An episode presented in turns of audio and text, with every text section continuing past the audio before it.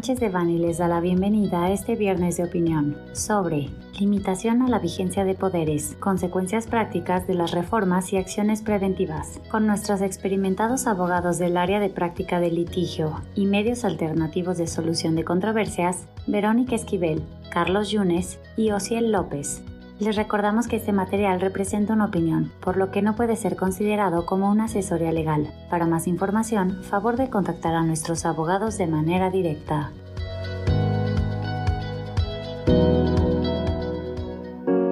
Hola, gracias por acompañarnos a este capítulo donde estaremos abordando algunas novedades que nos hemos encontrado en la práctica como equipo de litigio de la firma y que consideramos pueden ser de interés para nuestros clientes. Como bien sabemos, el mandato es un contrato por medio del cual el mandatario se obliga a ejecutar por cuenta del mandante los actos jurídicos que éste le encarga. Lo vemos en los múltiples actos jurídicos que se celebran en el día a día, desde la representación de una persona física que pudiera encontrarse fuera del país o la representación de las sociedades mercantiles quienes actúan a través de sus legítimos representantes. Sabemos también que el mandato puede ser general o especial, siendo los generales los que se otorgan para atender un número indeterminado de asuntos y que podrán revestir la forma de poder para pleitos y cobranzas, poder para actos de administración o poder para actos de dominio. Por otro lado, los especiales sabemos se otorgan para la atención de uno o varios asuntos específicamente determinados. Y lo mismo, estos podrán ser para pleitos y cobranzas, para actos de administración o aún para actos de dominio. Ahora, para efectos de esta breve cápsula, nos gustaría destacar que la regla general de la terminación de mandato es que los mismos terminan por alguna de las siguientes causas. Dígase, número uno, por revocación del mandato,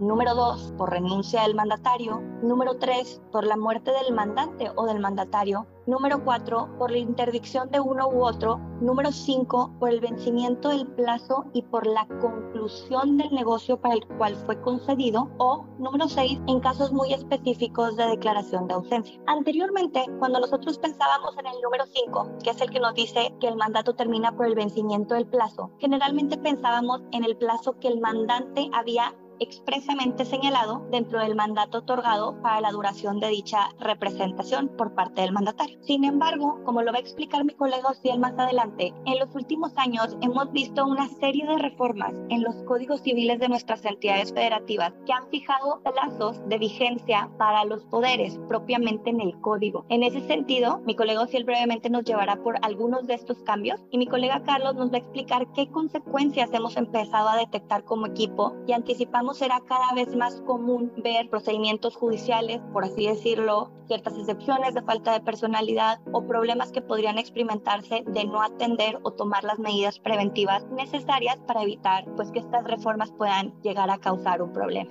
Sin más, le cedo la palabra a mi colega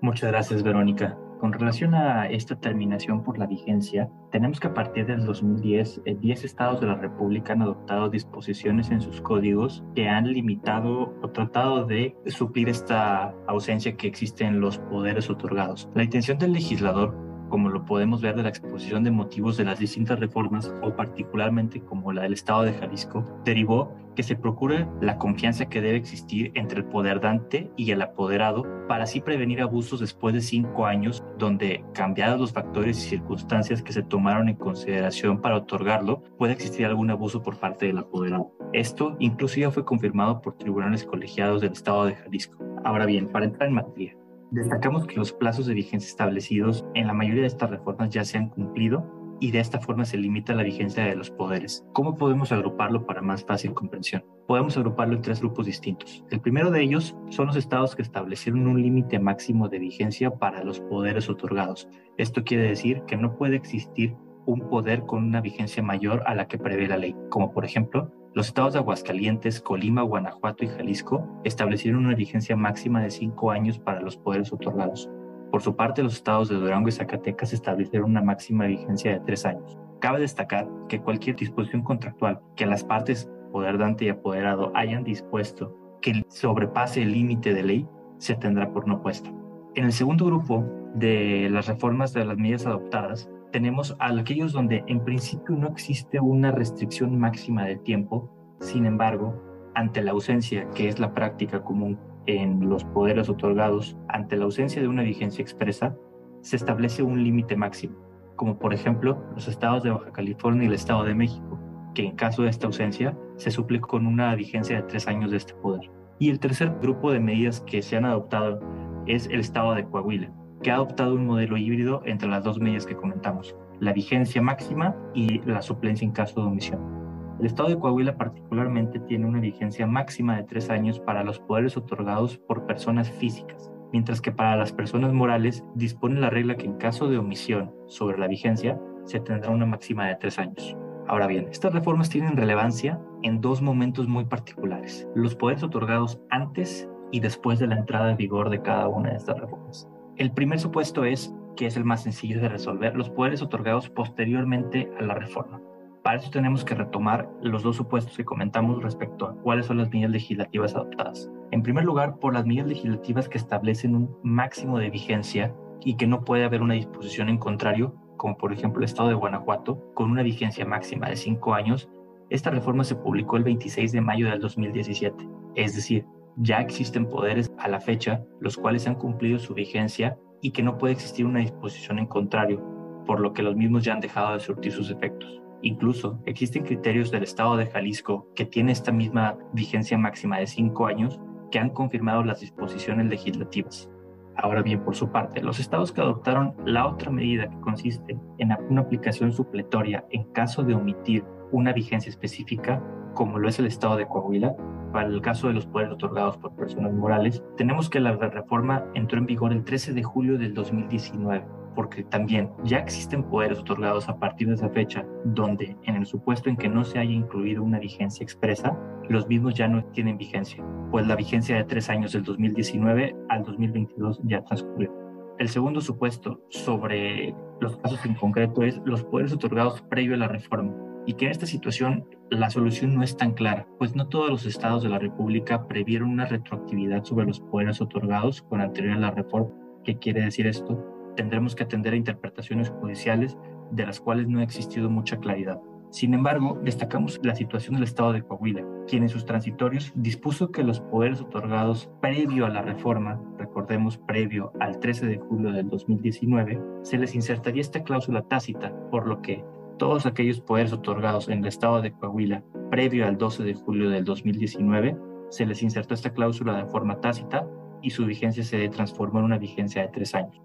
y expuesto el marco de las reformas, paso la voz a Carlos Yunes para la exposición de conclusiones. Gracias, Social. Efectivamente, estas reformas vienen a cobrar bastante relevancia para esta audiencia, considerando que son de reciente aplicación en distintos estados de la República y para estos efectos nos gustaría abordar específicamente el tema de Coahuila que como ya nos comentó Ciel, pues tiene implicaciones muy restrictivas, principalmente para aquellos poderes que se hayan otorgado con anterioridad al inicio de la vigencia del decreto del cual hablamos. En particular, es el decreto 312 que reforma el artículo 3009 del Código Civil del Estado de Puebla. Hemos notado que tanto autoridades judiciales como administrativas han empezado a aplicar lo dispuesto en este artículo para poder homologar, digamos, la vigencia de los poderes, sin importar si se han emitido con anterioridad a la vigencia del decreto o con posterioridad a ella. Dentro de las resoluciones que hemos analizado, tenemos que los juzgados en materia mercantil en el estado de Coahuila han determinado que no es procedente la aplicación del artículo mencionado en juicios de esta naturaleza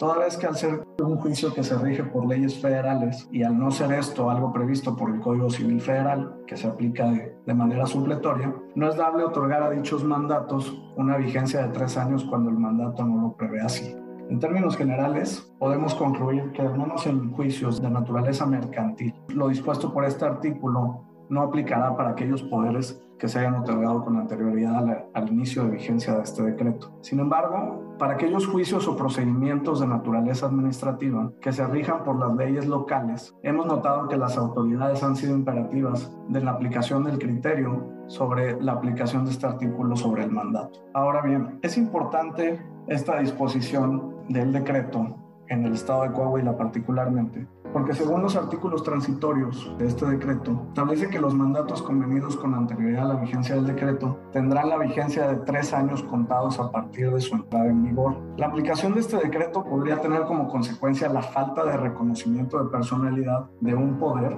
que en primer lugar se haya otorgado con anterioridad a la entrada en vigor y dos, se haya otorgado sin establecer una vigencia en particular. Ahora, consideramos inicialmente, salvo revisión de cada caso en contrato, que los artículos transitorios mencionados se traducen en una violación al principio de retroactividad de las leyes consagrado en el artículo 14 constitucional. Ello, salvo revisarlo caso por caso, podría ser un objeto de impugnación a través de juicios ordinarios o incluso a través del juicio de amparo, cuando alguna autoridad judicial o administrativa aplique lo dispuesto en este artículo sin que se le reconozca la representación que se acredita mediante dicho poder a una persona. Consideramos que es importante tener estas reformas presentes, particularmente sobre cada estado, puesto que de manera preventiva se pueden emitir nuevos poderes que de alguna manera gocen con una vigencia mayor, revisando claro cada caso estado por estado. Sin embargo, en caso de encontrarse ante un acto de aplicación de este decreto, la consecuencia invariablemente sería la falta de reconocimiento de personalidad dentro de un juicio o dentro de un trámite administrativo, lo cual implicaría la necesidad de tener que recurrir dicho acto de aplicación para efecto de no perder un derecho. Consideramos en términos generales que este tema es de relevancia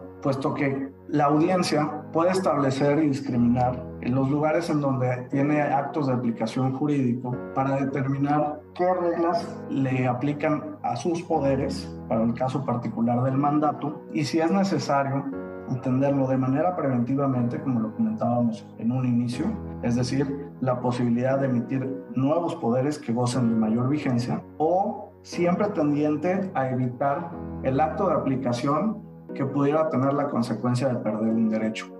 Muchas gracias, Social y Carlos, por su explicación sobre este tema. Sin duda, como bien refería Carlos, si bien el equipo de litigio estaría encantado de apoyar a nuestros clientes en el caso de una situación de aplicación para efecto de evitar que sus derechos en un determinado procedimiento judicial, administrativo, una relación contractual se vieran afectados, pues sin duda una labor importante también que hace nuestro equipo de litigio es buscar prevenir que se susciten estas situaciones. En este sentido, los invitamos que si tienen cualquier duda respecto a este tema, o requieren de apoyo para revisar los poderes que se tienen vigentes y si existiría alguna relevancia en hacer un segundo análisis respecto a los mismos, efecto de evitar encontrarse en una situación o una posible contingencia con los mismos, se acerquen con nosotros. Estaremos encantados de apoyarles. Para cualquier duda o comentario sobre este material, contacte a Verónica Esquivel Patiño, v esquivel.com, Carlos Yunes Gordillo, cyunes.sanchezdevani.com o Ciel López Garza o ciel.lopez.sanchezdevani.com. Salvo especificación en contrario, los usuarios del presente podcast podrán guardar y utilizar la información aquí contenida únicamente para uso educativo, personal y no comercial. Por lo tanto, queda prohibida su reproducción para cualquier otro medio, incluyendo pero sin limitar, el copiar, retransmitir o editar sin el previo consentimiento de Sánchez de Bani S. Berry,